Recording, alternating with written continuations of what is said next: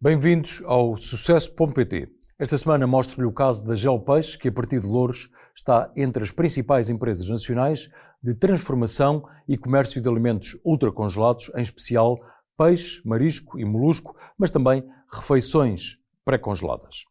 A empresa foi criada em 1977 por Manuel Tarré, com o pai e irmão, e começou por congelar peixe de Portugal, Espanha e África do Sul. Hoje emprega cerca de 180 pessoas, exporta para o mercado europeu, países africanos de língua portuguesa e também para a Austrália.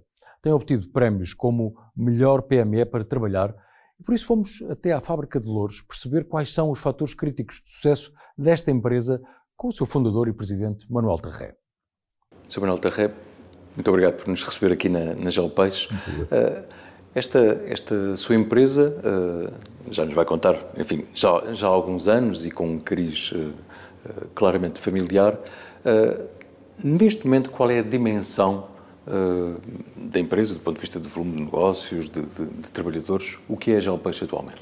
Nós atualmente somos cerca de 170 pessoas, faturamos 60 milhões de euros, e estamos uh, focados sobretudo no mercado português e cada vez mais na exportação, mas o nosso foco principal é o mercado português.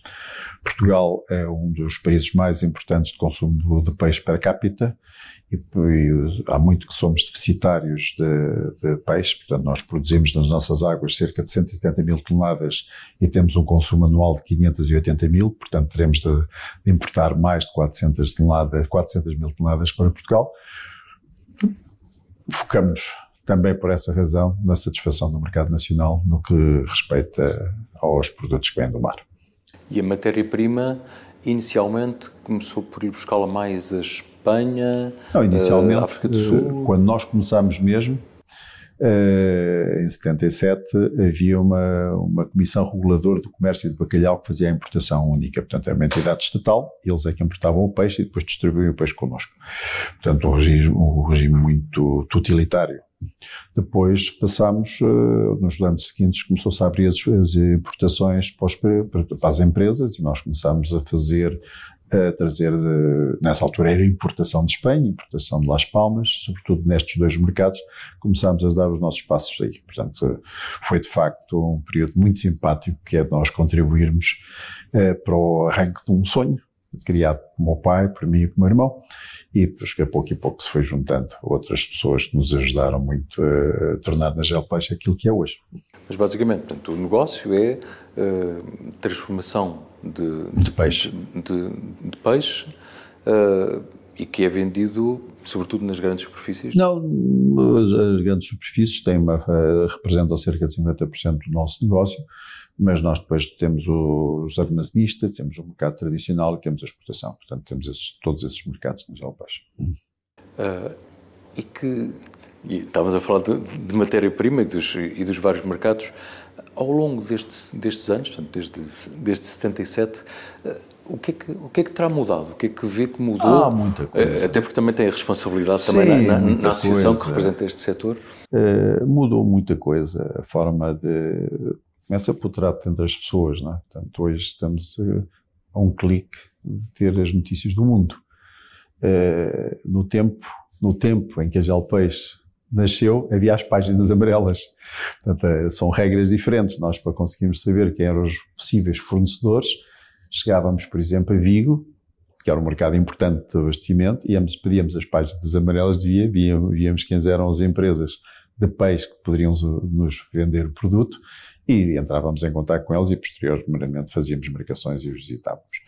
Eh, nos outros mercados em que passámos, por Las Palmas, e depois pela África do Sul e depois, mais tarde pelo Oriente, fez a mesma coisa. Nós só temos a, distância da internet, um clique, de um clique há muito pouco tempo, comparado com os anos que a Gel Peixe já tem. Portanto, o princípio foi um princípio mais suave. Hoje é mais fácil ter a informação, se bem que muitas vezes, muitas vezes temos tanta informação que não sabemos bem o que é que devemos fazer com ela. Mas a qualidade da, da matéria-prima, e até agora tanto se fala da, da questão de alterações climáticas, eh, passou a haver alguma maior dificuldade nos últimos anos ou nem por isso? Uh, Talvez a razão principal seja quando nós entramos no mercado havia uma diversidade maior de oferta de peixe congelado. Havia muitas espécies. Uh, depois, fruto da tecnologia de pesca, uh, foi, passou a ser fácil localizar onde é que estão os cardumes, porque através, de, através da tecnologia conseguem saber onde é que está o peixe. E por, por, por questões de, de opções de, de pesca, de, de, questões de próprio de maximizar muitas vezes essa mesma pesca, houve algumas áreas, algumas áreas que foram mais, tiveram overcash ou overcatch, portanto foram pescoço demasiado e nós hoje não temos as mesmas quantidades de algumas espécies como tínhamos antes mas a nível de estabilidade do consumo de peixe proveniente do mar, isso está garantido. Portanto, os governos, a maior parte dos governos, sabem que no mar está uma grande riqueza. A nível de proteína animal, é um dos mais, dos produtos que nós melhor podemos recomendar às famílias para, para, para terem nos seus pratos, será, será, será peixe proveniente do mar. E, portanto, toda essa, toda a sustentabilidade de, de, dos mares está garantida. O consumo mundial de peixe em, 90, em 2022 andou pelas 160, 162 milhões de toneladas, 162 milhões de toneladas, Portugal consome 580 mil, portanto veja, dos quais pela primeira vez a aquicultura ultrapassou a, a pesca, a pesca de mar. Portanto, este é o, é o, o enquadramento. Espécies novas praticamente não existem, existem eh, é maior a oferta de algumas espécies que facilmente se reproduzem em cativeiro, é aquicultura, e a estabilidade e a estabilização do, do consumo do, da pesca a nível de mar, eu diria que está é, está garantida. Portanto, há muito cuidado, há muito cuidado dos governos não deixarem que os pescadores possam ultrapassar determinado nível de, de volume de pescas. E relativamente aos mercados de exportação, tem um peso significativo nas vossas uh, vendas? Não tem tanto como nós gostaríamos, mas cada vez vamos ganhando mais peso nas exportações. Portugal uh, tem uma geografia pouco atrativa quando falamos para exportar para a Europa, porque só o custo do transporte para colocar produto aqui no centro da Europa é muito mais caro do que se tivéssemos as, as fábricas colocadas nesses locais. Portanto, esse é um handicap. A imagem de Portugal também só recentemente é que começa a pontuar como um mercado uh, concorrencial sério, de que cumpre prazos, que tem bom produto, que as suas fábricas são modernas, que têm empresários com sentido de responsabilidade. Esta imagem passa-se nos últimos 10 anos, que passa-se mais forte, mais forte nos últimos 10 anos. Ter também, por outro lado, que o turismo em Portugal tem pontuado, porque quando nos visitam, o peixe faz parte das nossas dietas, não é? Portanto, é uma coisa normal. Aliás, eu muitas vezes refiro que se nós tivermos, recebermos visitantes de outros países, normalmente levamos esses visitantes a comerem peixe. Porque é realmente o nosso ADN é mais para, é mais, é mais, é mais o peixe, não é? Se bem carne consome-se, como sabe, bastante, bastante. Portanto, este, este, este paradigma do peixe nas nossa, na nossa tradição vem desde é secular. Não? É? Mas, por exemplo, para mercados uh, africanos de língua portuguesa? Sim, vendemos, também, vendemos, também fazemos, fazemos esses mercados de Angola, Moçambique, Cabo Verde, fazemos esses mercados, mas não são aqueles que pontuam mais, neste momento a Europa pontua mais. Não? Nós exportamos mais produto para a Europa do que, do que exportamos para esses mercados. Fazemos igualmente Macau, fazemos Timor, pontualmente, mas são os mercados de exportação, são mercados que necessitam de muito acompanhamento e nós sempre temos que ser muito competitivos em preço e às vezes não é fácil ter essa competitividade. E é, e é, um negócio em que a margem é muito difícil? Não, as margens, mas eh, não é só no mercado de exportação. De uma forma geral, se nós hoje compararmos as margens com há 30 anos atrás, eh, são marginais. Né? Nós, as margens são muito pequenas para um negócio desta, para o nosso negócio. Portanto, nós trabalhamos com margens muito pequenas, temos de ser sempre muito competitivos. Portanto, não podemos descuidar de nenhum tipo de custo dentro da empresa porque corremos o risco de chegar ao final do ano e não termos proveitos. Não temos proveitos. Portanto, as margens, não temos as margens como outros tempos, em que poderíamos ter 10 ou 12% de margem no final do ano. Hoje não, hoje não temos nada disso. Hoje são margens muito, muito, mesmo muito marginais. Não falando de margens, mas falando de arte, é que nós estamos aqui na, na, na entrada da, da, da, sua empresa e, de facto, com obras eh, lindíssimas de Almada, Almada Negreiros uh, e também com a, a, a maquete da Gelpeixe. E, portanto, tudo isto tem também um significado. Portanto, a minha pergunta é, uh, qual é o propósito da Gelpeixe? E, no fundo, a sua família?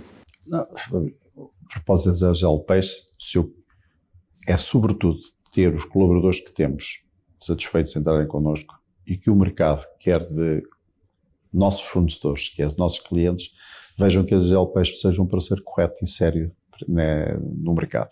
Esses são os, são os nossos propósitos. Portanto, nós temos parcerias muito longas no mercado nacional com clientes de décadas e temos parcerias igualmente longas no, no mercado internacional com, com, parceiros que acreditam e estão connosco há muito tempo e acreditam na nossa, no nosso trabalho e naquilo que fazemos.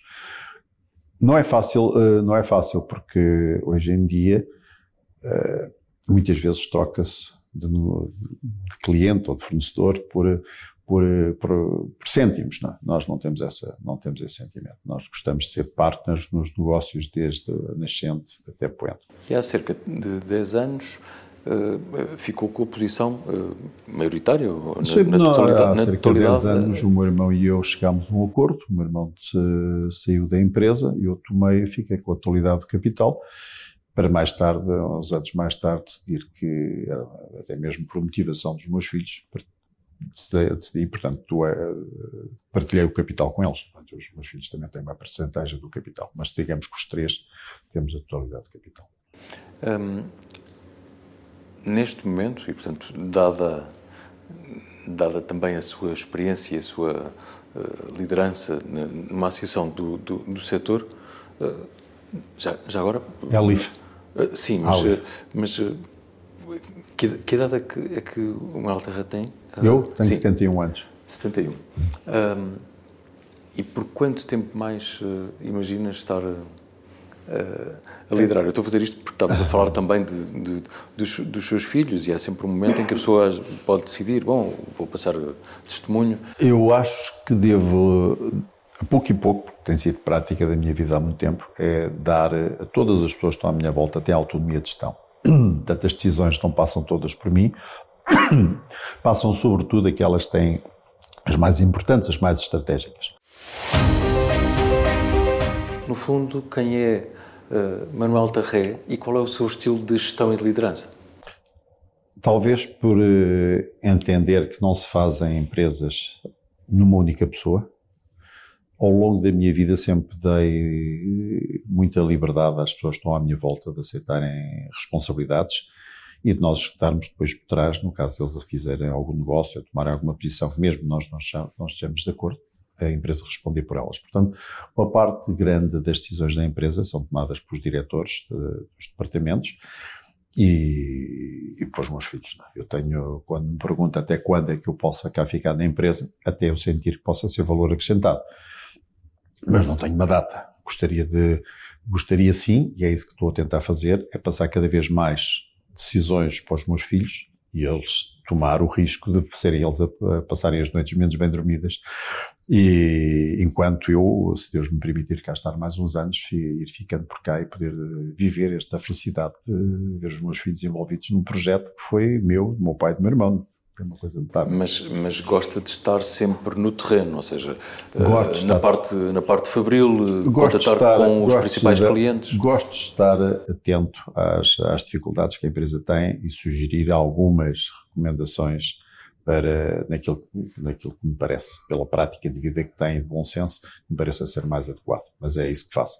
Porque posso lhe dizer que, que felizmente nesta empresa existem muito boas pessoas, só por eles tomam as decisões corretas. Portanto, sendo a empresa como deles, que é essa a finalidade, que ao fim e ao cabo é, porque o que é nós termos alguma coisa ou sermos dono de alguma coisa, nós donos realmente somos do nosso corpo, o resto, o demais, é, estamos por empréstimo. Não? É? Portanto, todos nós, a empresa existe porque temos um grupo de pessoas que fazem parte de um projeto e esse projeto chama-se Gelpeste, do qual eu tenho o prazer e a honra de muitas vezes o liderar.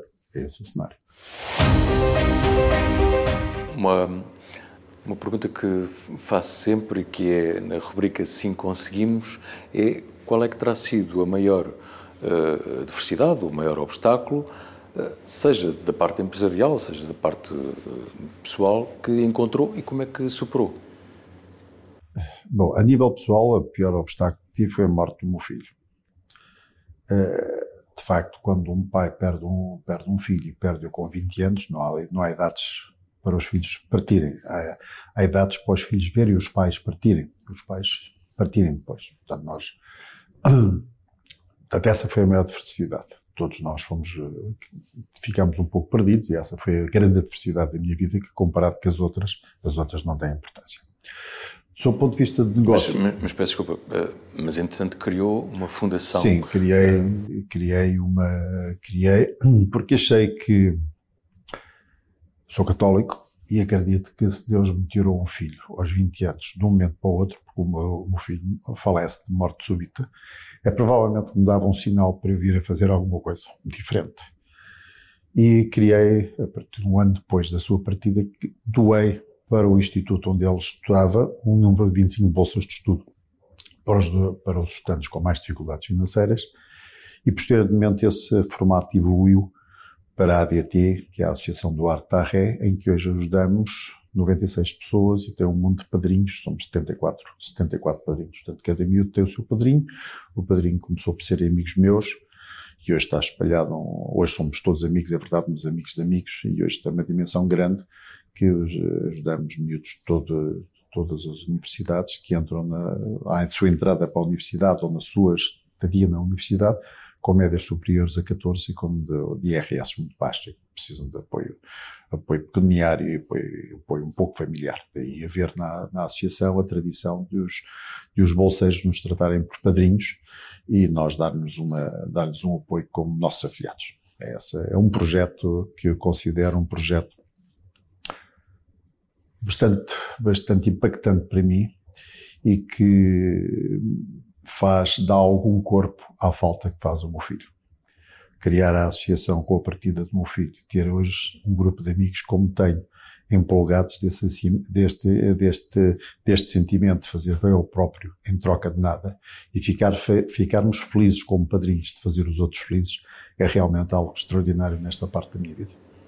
E, e do lado mesmo da, da empresa, qual é que terá sido o maior obstáculo? Sabemos, obviamente, que nem tudo são rosas. Não, não. Os obstáculos, muitas vezes, é faltas de compromissos de, de partners nos negócios. De, muitas vezes são situações que se passam da dificuldade de termos matéria-prima ou termos matéria não, não termos as características que queremos, ou, ou muitas vezes vendemos a, vendemos a pessoas que depois, mais tarde, vêm-se vêm a verificar que não estão a cumprir connosco. Portanto, são uma série de desafios que nestes últimos tempos não têm acontecido, mas nos tempos passados aconteceu algumas vezes de vendermos e não cobrarmos. E esse, esse ensinamento vem ainda antes de ter os decretos de crédito, em que normalmente perdemos dinheiro é com os nossos amigos, porque com aqueles que não são nossos amigos nós não perdemos. Portanto, as, as perdas de maior, de maior importância, de maior impacto tive, foi sempre com pessoas que tinha como sérias, que iam cumprir e daí tirei esse crédito. Acredito. Eh, mas eh, muitas empresas que, que, com quem tenho, enfim, os, os líderes de, de, das empresas com quem tenho conversado, têm referido, entre outros, uh, outros períodos, outras adversidades, o, o tema da, da pandemia. No seu negócio isso não teve grande significado. As pessoas tinham de ir na mesma comprar comida. A é? pandemia fez, teve inicialmente muito impacto em nós, atingimos o maior número de colaboradores de sempre, porque houve muita procura. O consumidor, de uma forma geral, ficou em pânico. Todos nós estávamos em pânico. Não sabíamos, inclusive, se na próxima semana estaríamos vivos, não? É? nós ou as nossas famílias. Portanto, hoje estamos a três anos de distância e tudo isso já faz faz parte de um passado que parece que não vivemos, mas vivemos lá há três anos. Não foi há tanto tempo como isso, foi há três anos só. E, portanto, a primeira reação do, do, do, do, dos consumidores é guardarem coisas em casa, não fosse a situação ainda piorar. E houve uma, uma corrida aos supermercados, no nosso caso, supermercados, às lojas, ao, ao, consumo de, ao consumo de produto. E, portanto, as primeiras semanas, as primeiras semanas houve mais vendas do que aquilo que era necessário, do que era normal. E com esse receio. Posteriormente, de, posteriormente fez esse pique e depois dá-se o contrário, quando se vê que a situação já está controlada e as pessoas têm, já têm muito produto em casa. Portanto, há, há realmente uma quebra. E nós sentimos tanto o pico da, do crescimento como depois o, o pico da, da queda. Isso desenvolveu-se ao largo de 4, 5 meses. Eu volto, volto atrás eh, numa questão que, que, não tem a ver especificamente aqui com esta rubrica do Sim Conseguimos. Um, só, entretanto, houve uma diversificação também de área de negócio, temos estado a falar de peixe, mas na verdade também houve uma aposta relativamente a, Sim, nós, mas nós, já, nós já estávamos, já, já vimos a fazer há algum tempo, cerca de 20% do nosso volume de faturação já não é peixe. Fazemos carnes, fazemos verduras, fazemos doces, fazemos gelados, uh, portanto, pratos, uh, fazemos uma série de pratos para preparados, portanto, temos essa panóplia, temos essa panóplia de, de, de, de outros produtos que são complementares à venda, porque nós ainda do tempo que o meu pai fazia vendas de porta a porta, de congelados de porta a porta, que eu depois ainda posteriormente vinha fazer, temos alguns clientes que historicamente só compram produtos ao gel peixe. Ainda temos lojas de, de província, chamemos, as lojas de província que compram os produtos todos, porque nós temos mais de mil referências de produtos, o que não é fácil muitas vezes as conseguir gerir. A última pergunta ou rubrica uh, do, do Sucesso MBT é Portugal 2043. Ou seja, nós, dentro de 20 anos, estaremos a celebrar, enquanto povo, 900 anos, uh, 900 anos como Estado-nação mais antigo da, Europa, uh, com fronteiras definidas. E como é que vê, como empresário, mas também enquanto cidadão, como é que vê o país dentro de 20 anos ou como é que gostaria que estivesse? Eu vejo com muita preocupação.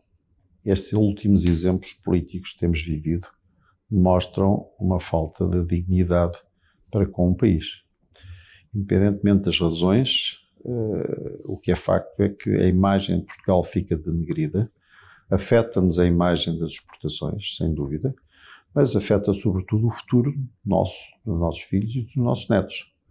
Uh, nós deveríamos, uh, tal como para sermos médicos temos que estudar para medicina e para sermos economistas e economia, era natural que os políticos tivessem que ter algum, algum, algum código de honra e de preparação académica para exercerem os lugares que ocupam porque muitos deles não estão preparados para os lugares que ocupam. E quando tomam posse, gerem, muitas vezes, estruturas que precisam ter indicadores e indicações corretas para serem devidamente conduzidas. E não fazem, não têm preparação. Portanto, eu acho que o meu receio para 43 é que possamos estar ainda pior, se é possível, do que aquilo que estamos hoje. E necessária termos algum rigor, sobretudo de respeito pelo próximo e de dignidade para connosco próprio, para conseguirmos levar o país para um patamar diferente. Mas se há um plano também de valores e de ética que acabou de referir, mas há um tema que com certeza que, que o preocupa, porque é o seu também dia a dia enquanto empresário, que é o tema da competitividade do, do, do país. Estamos o que é que, na sua opinião, seria necessário, uh, por exemplo, aspectos fiscais que até afetam o, o, o seu Nós temos uma carga fiscal que fácil dizer, todos nós sabemos, temos das mais altas da Europa. Nós na alimentação temos uma coisa que, que para mim é chocante que não tenha ainda havido nenhum governo, e não é o PS, porque já esteve o PSD e também nada fez, onde produtos transformados pagam 23%.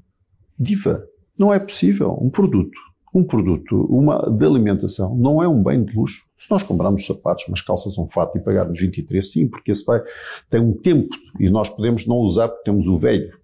A comida não, a comida temos, temos que comer todos os dias, mas não seja também para pagar impostos, mas não podemos pagar 23% na comida. Isto tem que ser uma coisa séria. Mais ainda, o IVA da restauração, que em Portugal é 13%, e está totalmente alinhado com a comunidade europeia. A média dentro da comunidade dá à volta dos 13%.